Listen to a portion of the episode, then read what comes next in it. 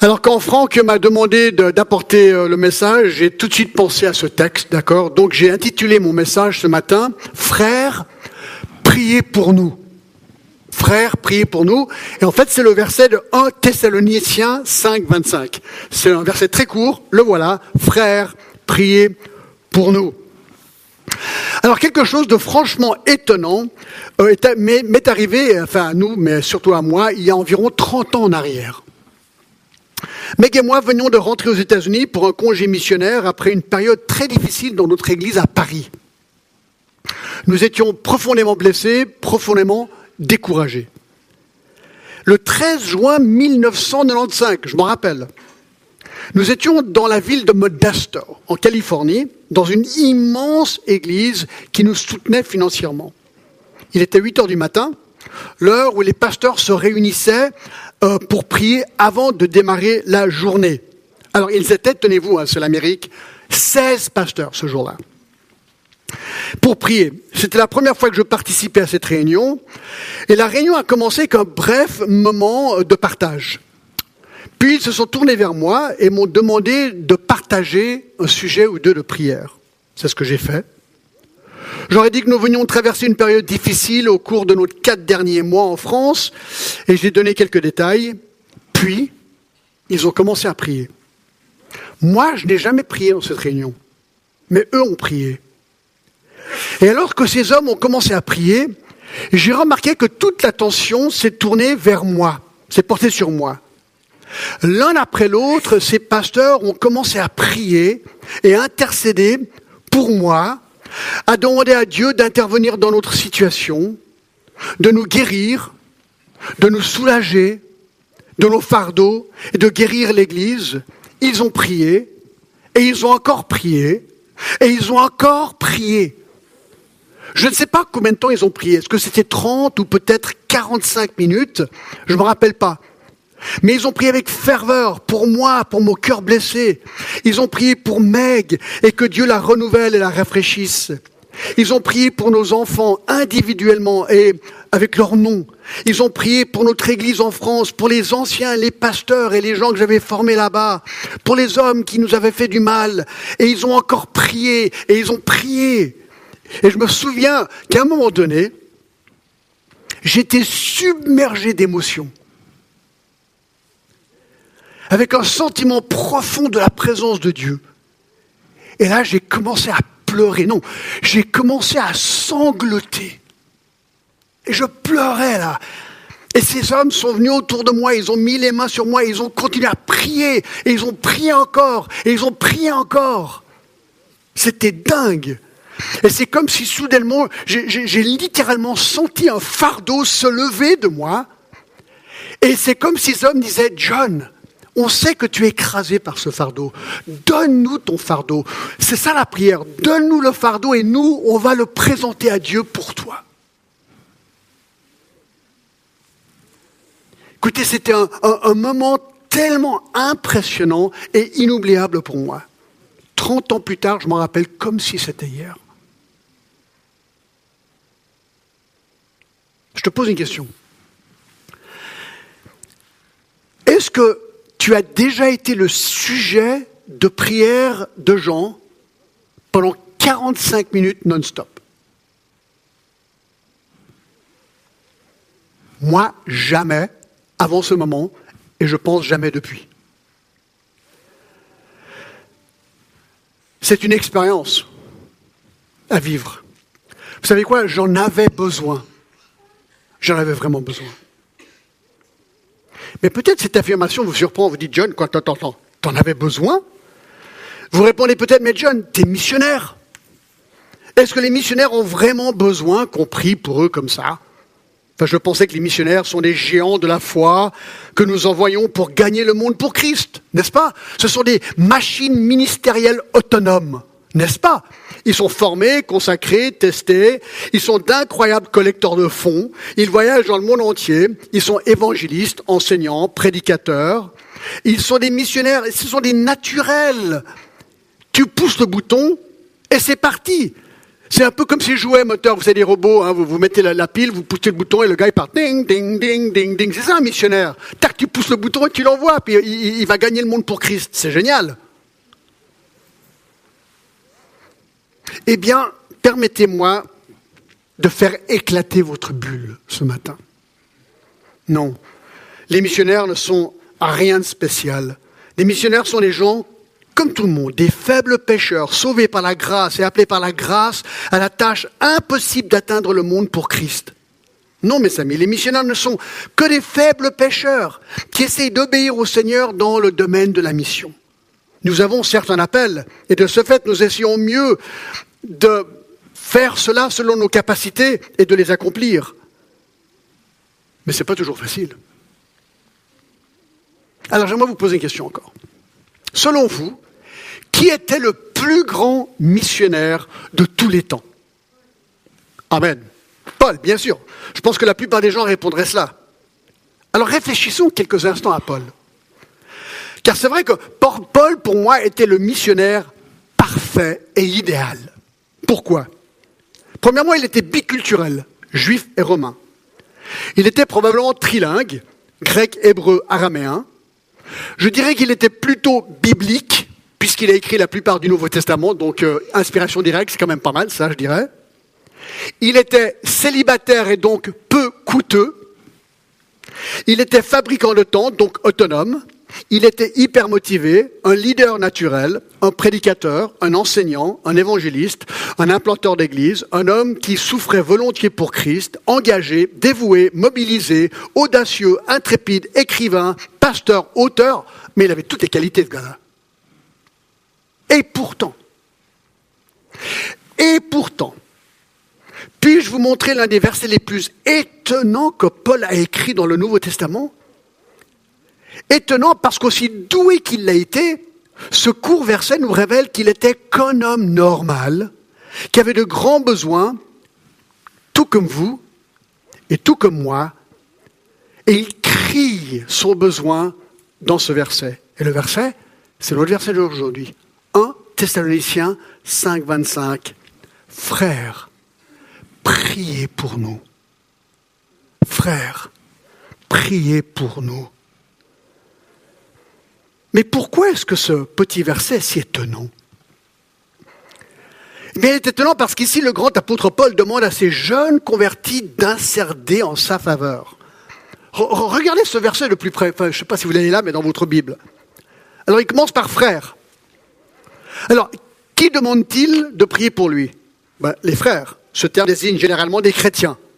Et il s'adresse spécifiquement aux chrétiens dans l'église de Thessalonique. Ils étaient frères dans le sens qu'ils ont le même père spirituel. Frères, priez. Priez. C'est le mot qui parle, c'est un mot très commun qui, qui décrit le fait de parler à Dieu, de lui adresser des demandes. C'est le mot le plus courant dans le Nouveau Testament pour désigner la prière. Il englobe tout ce qui est compris dans l'idée de la prière. Il s'agit vraiment d'un mot très commun. Donc Paul dit, écoutez, frères, bien sûr ça inclut sœurs, chrétiens, parlez à Dieu. Parlez à Dieu et présentez-lui des demandes qui nous concernent. S'il vous plaît, c'est ce que Paul dit. C'est le même mot qui dit dans 1 Thessaloniciens 5, 17 juste avant.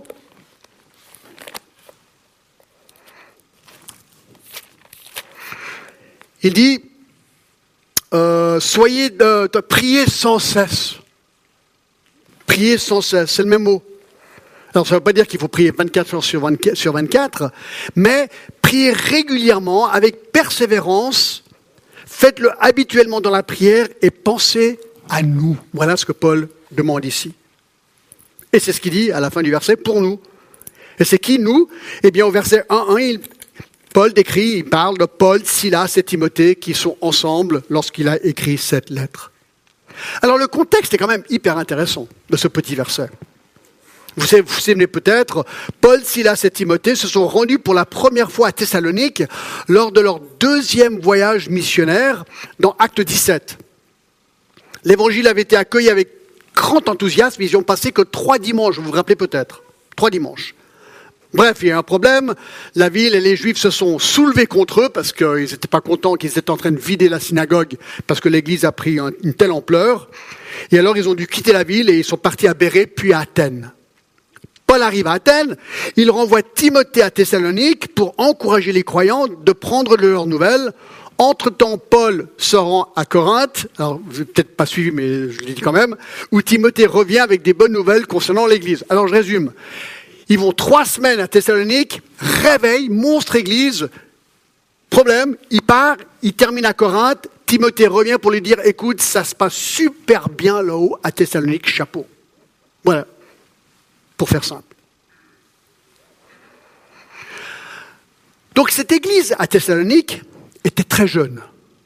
Alors c'était trois semaines pour la démarrer, mais là, les commentateurs disent, voilà, elle a au moins moins de six mois quand on prend tous les événements jusqu'au moment où Paul écrit l'épître des Thessaloniciens.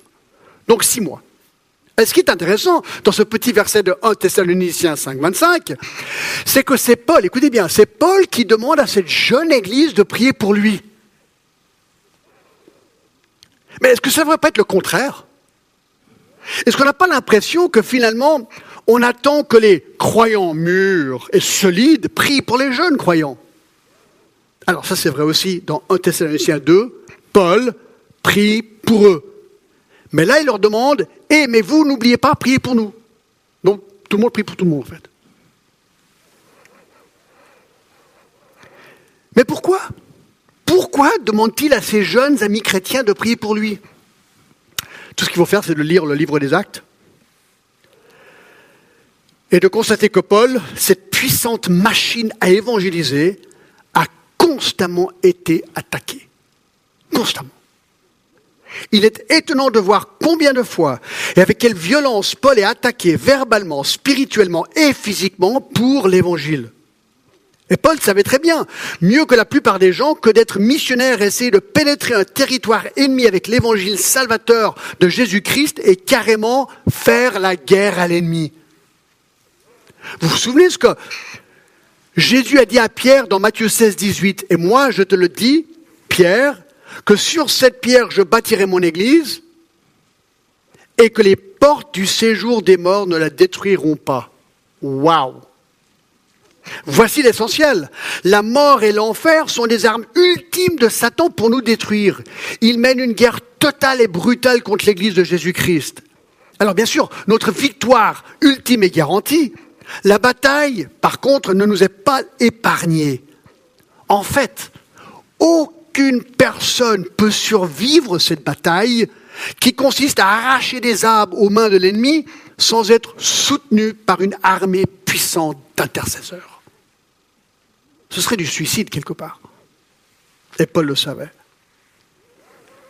Éphésiens nous parle bien de cette euh, bataille. Vous vous rappelez, dans Éphésiens 6, 10, au fortifiez-vous, fortifiez-vous dans le Seigneur et par la force toute puissante, revêtez-vous de toutes les armes de Dieu, afin de pouvoir tenir ferme contre les ruses du diable.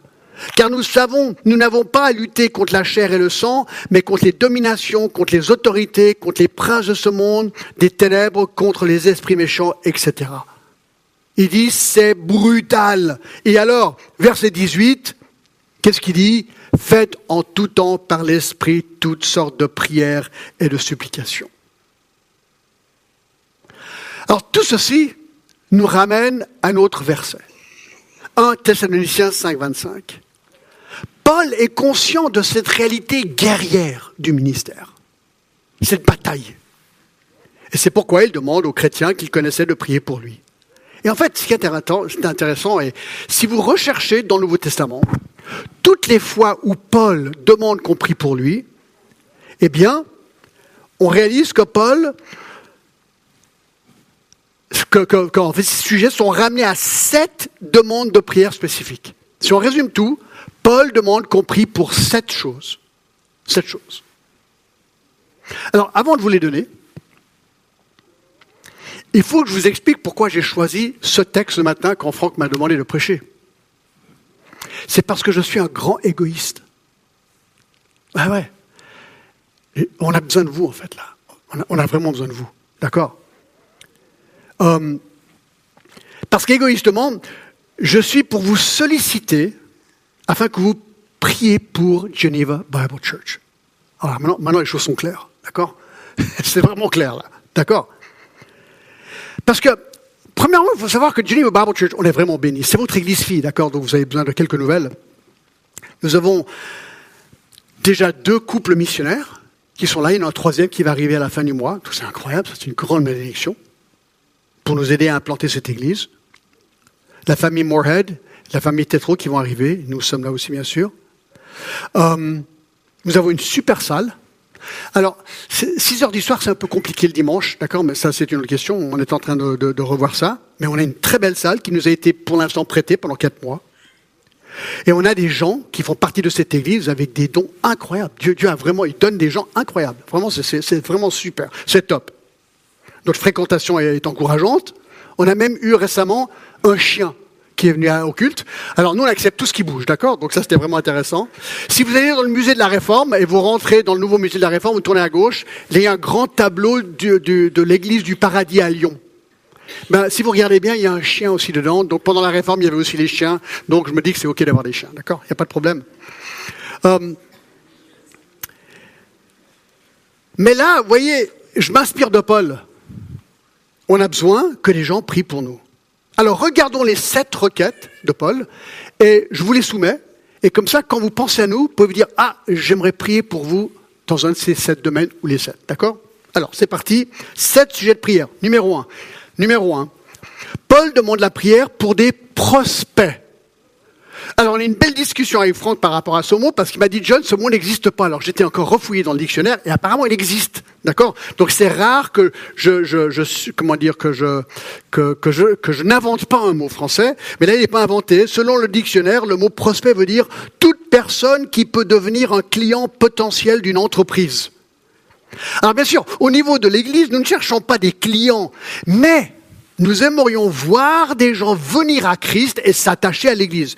Allez avec moi dans 2 Thessaloniciens 3, chapitre 3 et verset 1, d'accord? Il dit ceci, au reste frères, Thessaloniciens 3, 1, priez pour nous, donc Paul demande la prière, priez pour nous afin que la parole du Seigneur se répande et soit glorifiée comme elle est chez vous, afin que nous soyons délivrés des hommes méchants, etc. Donc, Paul est à Corinthe, pour le démarrage de l'église de Corinthe et il, écrit aux Thessaloniciens où il y a eu ce réveil rapide et il leur demande est-ce que vous, jeune église, pourriez prier pour nous pour que l'évangile se propage ici à Corinthe aussi vite qu'il s'est propagé chez vous? Voilà ce qu'il est en train de demander. Et c'est là où on en est. Moi, je vous dis franchement, moi, je suis rentré là, je vous vois, je vois cette salle, je vois cette église, je vous envie. Ah, je vous envie. Moi, je dis, Seigneur, Seigneur, voilà ce qu'on aimerait un jour. On, aimerait avoir une église bien pleine, remplie des gens super sympas qui sont là. Voilà ce qu'on veut pour le Geneva Bible Church. Alors, je fais exactement comme Paul. Est-ce que vous pourriez, s'il vous plaît, prier pour nous, qu'on soit comme vous un jour? Voilà le sujet de prière. Moi, je trouve ça génial. Dans Colossiens 4, Versets 2 à 3, il dit, persévérez dans la prière, veillez avec action de grâce, priez en même temps pour nous, afin que Dieu nous ouvre une porte pour la parole, en sorte que je puisse annoncer le mystère de Christ pour lequel je suis dans les chaînes. Voilà. Est-ce que vous pourriez prier que Dieu ouvre des portes et des cœurs, que les gens viennent à Christ et se joignent à Geneva Bible Church? Qui nous donne des opportunités. Alors c'est vrai que Calvin Tour nous donne des incroyables opportunités. On a pu annoncer l'évangile à des gens à Genève, mais jamais j'aurais imaginé des ambassadeurs, plein de gens quoi, mais des gens de tout, c'est vraiment le tout, c'est des opportunités incroyables. Maintenant que les gens viennent à Christ et qu'ils s'attachent à notre Église. Et il doit parler anglais bien sûr, parce que c'est tout en anglais. Hein. Deux. Deux. Paul demande la prière pour ses paroles. Pour ses paroles. Alors ça, c'est vraiment intéressant. Dans Éphésiens, verset, chapitre 6, 18 à 20, il est dit ceci. Paul a écrit, faites en tout temps, par l'Esprit, toutes sortes de prières et de supplications. Voilà, priez. Veillez à cela avec une entière persévérance et priez pour tous les saints. Priez pour moi. Alors, il est spécifique. Priez pour moi, afin qu'il me soit donné, quand j'ouvre la bouche, de faire connaître hardiment et librement le mystère de l'Évangile pour lequel je suis ambassadeur dans les chaînes, et j'en parle avec assurance comme je dois en parler. Donc il est en prison à Rome. Il dit, est-ce que vous pourriez prier que j'ose ouvrir ma bouche et annoncer l'Évangile à tous les gens en prison? Parce que dans la première requête, on a, on prié que Dieu nous donne des occasions, des portes ouvertes. Oui, alors c'est très bien d'avoir des portes ouvertes, mais ensuite il faut oser annoncer l'évangile. Ça, c'est encore une autre étape. On a tous beaucoup d'opportunités, mais des fois, vous n'avez jamais été comme moi, un petit peu. J'ose ou j'ose pas? Hein, Je suis sûr que ça vous est jamais arrivé, c'est comme moi qui hésite, d'accord? Mais, mais ça fait peur d'annoncer l'évangile. Parce qu'on peut être aimé, on annonce l'évangile et tout le coup, tac, il n'y a plus d'amis. Ça vous est déjà arrivé ça? C'est compliqué.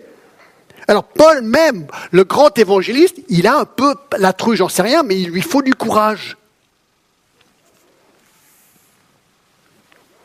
C'est intéressant que Paul, le grand évangéliste, demande la prière pour qu'il ose ouvrir la bouche et parler d'évangile. Moi, je trouve ça génial. Paul était comme vous et moi, comme tous les missionnaires. Partager l'évangile n'est pas une chose facile. Jamais, croyez-moi, il est beaucoup plus facile de se taire et de ne rien dire que de confronter un pécheur à son état de péché et lui annoncer la vérité de l'évangile. Pourquoi? Pas parce que Jésus l'a dit. Attention, si tu ouvres la bouche, tu seras haï, insulté, persécuté. C'est clair. Euh, pourquoi est-ce que Jean-Baptiste a été brutalement décapité par Hérode? Vous vous rappelez? Pas parce que Jean-Baptiste, un jour, il a vu Hérode dans une situation de mariage illicite. Il avait piqué la, femme de son frère et il a épousé. Ben, Jean-Baptiste, il dit, mais attends, c'est pas juste ça. Oh. Alors, c'est ce qu'il a fait Il est allé dire à Hérode, le roi, Hérode, écoute, franchement, là, euh, t'es dans l'adultère. Ben, c'est assez mal passé pour Jean-Baptiste. Mais moi, je dis chapeau pour le courage, quoi. Et Jésus a dit quoi de Jean-Baptiste? C'est l'homme le plus grand de tous les temps. Matthieu 11. Donc vous voyez, Paul ici parle pour du courage, mais il parle aussi qu'il ose ouvrir la bouche. J'ai regardé dans le dictionnaire le mot bouche. Vous voulez entendre la définition, c'est vraiment intéressant. Bouche. Une ouverture externe dans la tête par laquelle la plupart des animaux et tous les humains se nourrissent et émettent des sons pour communiquer. Dieu vous a donné une bouche pour faire deux choses, manger et parler. Ça, je résume, d'accord? Et en tant que chrétien, pour parler l'évangile. Paul, il le sait, priez que j'ose. Alors moi, je vous demande de prier pour nous. On a une petite église. Priez qu'on ose. Qu'on ose. Trois. Trois. Paul demande la prière pour sa protection. Pour sa protection. 2 Thessaloniciens 3, 1 et 2. Au reste, frères, priez pour nous afin que la parole du Seigneur se répande et soit glorifiée comme elle est chez vous, afin que nous soyons délivrés des hommes méchants et pervers, car tous n'ont pas la foi. Alors il est clair il est clair. Il dit, voilà, c'est compliqué le ministère, c'est compliqué parce qu'il y a des hommes, comme il le dit ici, méchants et pervers, qui veulent nous faire du mal, et nous, on a besoin d'être délivrés, priez pour nous. Voilà ce qu'il dit. Dans le domaine de l'évangile, il y a une bataille céleste qui se déroule dans les cieux entre Jésus-Christ et Satan. Le monde est aujourd'hui sous l'influence de Satan. C'est pour ça que on doit prier dans Ephésiens 6, il dit, voilà, il y a une bataille céleste, priez, priez, priez. Et c'est intéressant que nous avons été appelés à arracher des gens de son emprise puissante en utilisant nos bouches pour communiquer un message de l'évangile. Bah, écoutez, pour moi, ça, c'est, presque du suicide, ça, j'ai l'impression. Quand on y pense, c'est un petit peu comme rentrer dans une cage à lion. Satan déteste ce que nous faisons. Il déteste ce que nous faisons. Notre adversaire, le diable, rôde comme un lion rugissant, cherchant quelqu'un à dévorer. 2 Pierre 5, 8. Et les pasteurs et les missionnaires sont particulièrement appétissants. Pourquoi? Parce que la chute d'un pasteur, la chute d'un missionnaire, c'est la chute peut-être de tout un ministère. Il fait tout dans son pouvoir pour nous faire échouer. Relisons 1 Pierre 5, 8 et 9. Il dit quoi Soyez sobres, veillez, votre adversaire le diable rôde comme un lion rugissant, cherchant qu'il dévorera. Résistez-lui avec une foi ferme, sachant que les mêmes souffrances sont imposées à vos frères dans le monde. Comment est-ce que Satan nous attaque? Pouh là là. Allez, je vous donne une liste rapide, mais vous pouvez en rajouter. Hein par des attaques de personnes malveillantes, par le découragement, circonstances difficiles, maladies, tragédies, accidents, décès du conjoint ou des enfants, manque de fruits, conflits au sein de l'équipe, tentation péché, dépression, persécution pure et simple, problèmes familiaux avec les enfants, problèmes de scolarisation. Écoutez, il y, y, a tellement, la liste est longue. Satan, c'est comme s'il regarde notre armure et il cherche la faille. Il cherche la faille. Alors je ne pense pas que nous devons attribuer tous nos problèmes à Satan, mais il est certain qu'il va utiliser les circonstances comme il le peut pour nous casser. Ça c'est sûr et certain. il veut nous décourager. il y a bien des années en arrière, euh, dans un ministère du passé, il y a eu un, conflit dans l'église, c'était compliqué. Je me suis retrouvé à l'hôpital pour euh, des, des douleurs intestinales intenses Personne ne savait ce que c'était. Ils ont fait toutes les analyses. Il y a un gars, le, médecin est venu voir, il m'a dit écoutez, monsieur Glass, euh, écoutez, il n'y a rien. Est-ce que je peux vous poser une question? Est-ce que vous souffrez un petit peu de stress par hasard? Je dit, bah oui. Bah, il a dit, ah, bah voilà, c'est le stress. Déstressez-vous. Ah, d'accord. Ah, Alors, c'est compliqué de se déstresser rapidement. Mais mais, mais quand, je me rappelle quand j'étais à l'hôpital, là, c'était vers 2 heures du matin, j'avais un de ces trucs, vous savez, j'avais des, des, intraveineux, et puis le truc, il était rouillé, les roues ne tournaient pas. Alors j'essayais de, de, pousser mon truc pour aller aux toilettes, mais alors je devais soulever le machin, et je vais aux toilettes comme ça, et puis je suis en train de vomir. Bah, excusez-moi, c'est un peu deg, mais je suis en train de vomir, puis je me rappelle me disant, tiens, tiens, c'est pas comme ça que je m'imaginais le ministère. C'est compliqué le ministère. Franck, t'es pas d'accord? Ouais, Il dit rien, il est sage, d'accord, il est sage. Quatre. Quatre. Paul demande la prière pour des partenaires. Des partenaires. Romains 15, 30 à 31. Il dit quoi? Je vous exhorte, frères, par notre Seigneur Jésus-Christ et par l'amour de l'Esprit, à combattre avec moi en adressant à Dieu des prières en ma faveur, donc priez pour moi, afin que je sois délivré des incrédules de Judée et que par le don que je porte à Jérusalem soit agréé des saints, etc. En fait, c'est intéressant. Là, je veux souligner le fait qu'il demande aux Romains de prier pour lui. Il demande, est-ce que vous seriez d'accord d'être partenaire avec moi dans la prière? Voilà ce qu'il leur demande. Dans Philippiens 1, 19, il est en prison encore, hein. il a fait beaucoup de prison, Paul. Car je sais que cela tournera à mon salut grâce à vos prières et à l'assistance de l'Esprit de Jésus-Christ. Donc il dit, écoutez, je suis là, ça va mal, je suis en prison, mais je sais que vous priez pour moi et je sais que Dieu va me délivrer grâce à vous et vos prières. J'ai besoin de ce partenariat. S'il vous plaît, joignez-vous à moi et priez pour moi. Voilà ce qu'il est en train de dire ici. Il y a des années en arrière, euh, de nouveau, on, était, on est rentré en Californie dans notre église là-bas, mère, et on était dans le culte. Et après le culte, il y a un homme qui s'est tourné. Il a dit Oui, vous êtes John et glaces. J'ai dit Oui, oui, bonjour. Il a dit Oui, bonjour. Et il nous a dit Écoutez, euh, j'aimerais juste vous dire, vous ne me connaissez pas, mais je prie pour vous tous les jours. On était là, on dit Tous les jours? Il a dit Oui. Nous avons un groupe de prière, on se réunit tous les jours à 4 heures du matin. 4 heures du matin. Et je crois qu'il a dit qu'il priait deux ou quatre heures. Je ne me rappelle plus exactement c'était deux. Tu te rappelles, c'était deux ou quatre heures, mais c'est un long moment de prière. Et il dit, on prie tous les jours pour vous.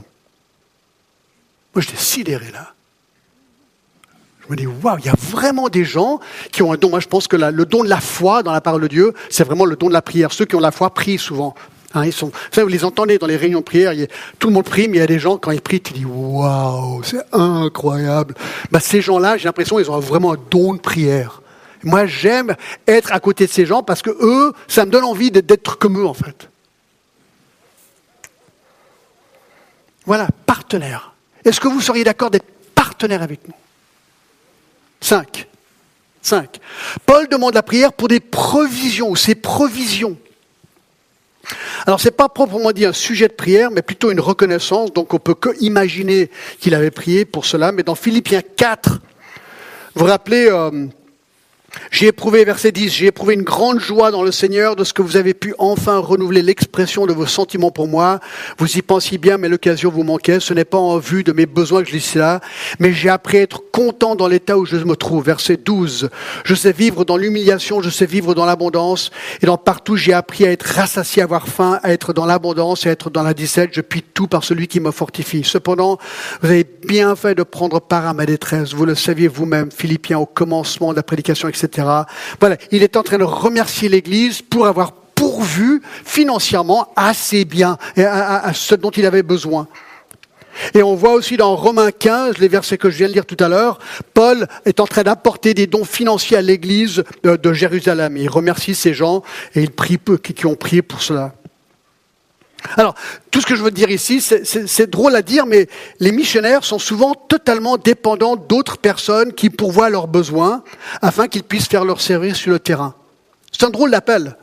Dans mon cas, je suis le pasteur d'une nouvelle église locale à Genève qui est tout petite, donc elle n'a pas encore les moyens financiers pour soutenir un pasteur. C'est pour ça que je suis soutenu par des fonds extérieurs à l'église. Mais ces fonds, il faut aller les trouver. C'est pas comme si ça, pleut du ciel. D'accord? C'est pas comme ça que ça marche. Il faut aller les trouver. Dans l'autre jargon, nous disons que nous sommes constamment en train d'élargir notre base de soutien. Et vous le savez bien, pour faire tourner une église, ça coûte. Ça coûte. Il y a des locaux, il y a, des salaires, il y a, il y a toutes sortes de choses. C'est cher. Et surtout dans une ville comme Genève, ça on le comprend. Alors, Paul dit merci. Et je pense qu'il priait, ben voilà, que Dieu pourvoit tous ses besoins. Alors quand vous, y pensez, vous pouvez prier pour la provision pour Geneva Bible Church. Alors je veux juste être clair sur ce point. Ceci n'est pas un petit message subliminal pour vous demander de soutenir GBC, notre église. Non, pas du tout. Vous, vous êtes appelé à soutenir votre église. Soutenez l'OIG. Soyez généreux. Donnez généreusement et que Dieu puisse utiliser l'argent que vous donnez à cette église pour multiplier les ministères. Priez simplement que Dieu pourvoira pour nous comme il pourvoit pour vous. C'est tout. C'est aussi simple que ça. 6. 6. Paul demande la prière pour sa pureté. Pureté. Hébreu 13, 18. Alors bien sûr, certains diront, ouh John, mais est-ce que tu es en train de dire que tu crois que c'est Paul qui a écrit l'épître aux Hébreux Vous savez qu'il y a un débat. Certains pensent que oui, certains pensent que non. Alors moi, j'en sais rien. Mais pour ce point, oui. D'accord Donc, aujourd'hui, j'ai envie de dire oui, parce que ce point va super bien dans, le message. Et, ça pourrait être Paul. Et je pense qu'il a demandé cette prière. Mais Hébreu 13, 18 dit quoi? Si c'est Paul qui a écrit ça, il a dit ceci. Priez pour nous, car nous croyons avoir une bonne conscience, voulant toute chose bien nous conduire. Alors ça, c'est un beau verset. Je vais le relire. Priez pour nous, car nous croyons avoir une bonne conscience, voulant en toute chose bien nous conduire. Waouh, quelle humilité Il est transparent là. Vous savez ce qu'il dit? La vie est dure. Les tentations sont grandes. Je suis faible. Je peux tomber dans le péché à n'importe quel moment et être disqualifié de mon ministère comme ça vite.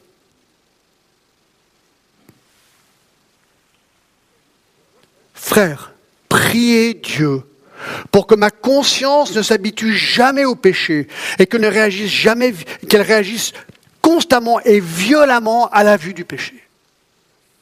Que je ne m'assoupisse jamais sur ce point. Que je reste saint et pur au milieu d'une génération pécheresse et perverse.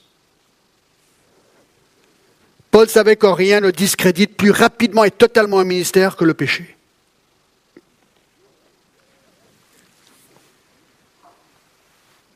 c'est vraiment important que vous priez pour vos anciens et vos leaders et vos pasteurs. Vraiment priez, priez pour eux. Parce que c'est tellement facile de glisser. Et ensuite, si vous avez un petit peu plus de temps, priez pour nous. D'accord? Parce que c'est tellement facile de glisser. Dans 1 Pierre 5, il nous explique comment faire en fait. En Pierre 5, 7, j'ai déjà lu, mais je n'ai pas lu tous les versets. Humiliez-vous, donc, sous la, alors en fait, le, le, le, le verset problème, c'est Soyez sobre, veillez, verset 8, votre adversaire le diable rôde comme un lion rugissant, cherchant qu'il dévorera. Comment est-ce qu'on se protège du lion rugissant? Ben, On monte au verset 6. 1. Humiliez-vous. Priez pour l'humilité de vos responsables. Ensuite, déchargez-vous sur lui de tous vos soucis. Ben oui, on a des soucis comme tout le monde. Qu'on apprenne à les décharger sur le Seigneur. Soyez sobres, bien pensants. Veillez, qu'on soit toujours attentif. Résistez avec une foi ferme, que notre foi soit ferme, qu'on soit des hommes et des femmes de la Bible. Et acceptez la souffrance qui sont comme imposées à vos frères dans le monde. Ah, priez, priez pour notre pureté, vraiment. Et sept, dernier point, ça, c'est vraiment un point génial, je trouve. Paul demande la prière pour des pauses. Pour des pauses. Alors, est-ce que vous avez, je vous pose une question, est-ce que vous avez déjà imaginé dans votre tête, en lisant le Nouveau Testament, en voyant le parcours de Paul, est-ce que vous avez déjà imaginé Paul ayant besoin de prendre des vacances Est-ce que vous avez déjà imaginé Paul dire, ouais, écoutez les gars, euh, cette année, moi j'ai cinq semaines de vacances puis je vais aller faire un petit truc. On va, partir en Grèce, mais là, enfin, Grèce, petite île sympa, au bord de la plage, bronzée, ce serait sympa ça. Hein Peut-être j'irais. Ah non, pour lui. Non, non, je, vais aller à, Zermatt, en Suisse, parce que j'ai envie de voir les, Alpes. D'accord C'est marrant, mais on n'y pense pas trop. C'est pas comme ça qu'on perçoit Paul. C'était vraiment le gars, on met la pile, on pousse le bouton et jusqu'à sa mort. Mais écoutez, Romains 15 nous, nous montre un Paul un peu différent. Dans Romains 15, 30 à 32, je vous exhorte, frères, par notre Seigneur Jésus-Christ et par l'amour de l'Esprit, à combattre avec moi en adressant à Dieu des prières en ma faveur, afin que je sois délivré des incrédules de Judée, et que les dons et que je porte à Jérusalem soient agréés des saints, en sorte que, écoutez bien, que j'arrive chez vous avec joie, si c'est la volonté de Dieu, et que je jouisse au milieu de vous de quelque repos. Tac Ah, j'aime bien les versets qui sont clairs. Paul dit, j'ai besoin de me reposer. Voilà. Alors vous savez qu'il est encore plus direct que ça. Beaucoup plus direct que ça. Dans Philémon 22, il écrit à Philémon, son ami Colosse, il dit en même temps, prépare-moi un logement, car j'espère vous être rendu, rendu grâce à vos prières. Il dit, écoutez, euh, je vais arriver, préparez-moi un, bel hôtel, parce que j'ai vraiment besoin de repos. Je ne sais pas s'il dit ça, un bel hôtel, mais un logement. Bref, même Jésus, hein, il, a, pris ses disciples dans Marc 6 pour leur dire, écoutez, éloignons-nous pour nous reposer un peu. Écoutez, on a besoin de se reposer. On a besoin de se reposer de temps en temps. Paul est fatigué. Lorsque vous dépensez sans compter pour atteindre les perdus, sans être attaqué par l'ennemi, vous vous efforcez de vivre une vie sainte et pure, ben, à un moment donné, on devient fatigué, vraiment fatigué. Et surtout dans une culture étrangère. On peut être épuisé. Et je pense qu'ici, Paul vraiment nous montre un aperçu de son cœur humain. Dans Acte 14, quand il rentre de son voyage missionnaire, il a dit qu'il est rentré à l'église pour avoir un temps longtemps avec eux. Et je pense que c'est un des problèmes avec beaucoup de missionnaires. Ils ne savent pas s'arrêter. Ils ne savent pas se reposer. Ils ne savent pas prendre de congé. Ils ne passent pas le temps qu'il faudrait avec leur famille. Ils ne savent pas s'amuser, se détendre un peu. Moi, je pense que c'est un problème avec beaucoup de missionnaires américains parce que là-bas, vous savez, c'est toujours, il faut toujours le, retour sur l'investissement. Les gens veulent voir les résultats. Oui, on veut bien investir en toi, mais montre-nous des résultats. Alors, quand il y a peu de résultats, c'est compliqué. Alors, toujours, toujours, toujours, toujours, toujours, à un moment donné, ben, ça craque. Ça peut craquer. J'en connais beaucoup qui ont craqué. Alors moi j'ai un petit truc. Alors je vais vous donner, je vous donner mon, petit truc. Ça j'ai commencé il y a 41 ans en arrière. Parce que vous savez, que surtout quand on avait des enfants et tout ça, c'était toujours un petit peu compliqué financièrement. Jamais assez, c'était compliqué. Et alors, j'ai décidé que de temps en temps, il fallait que je kidnappe ma femme.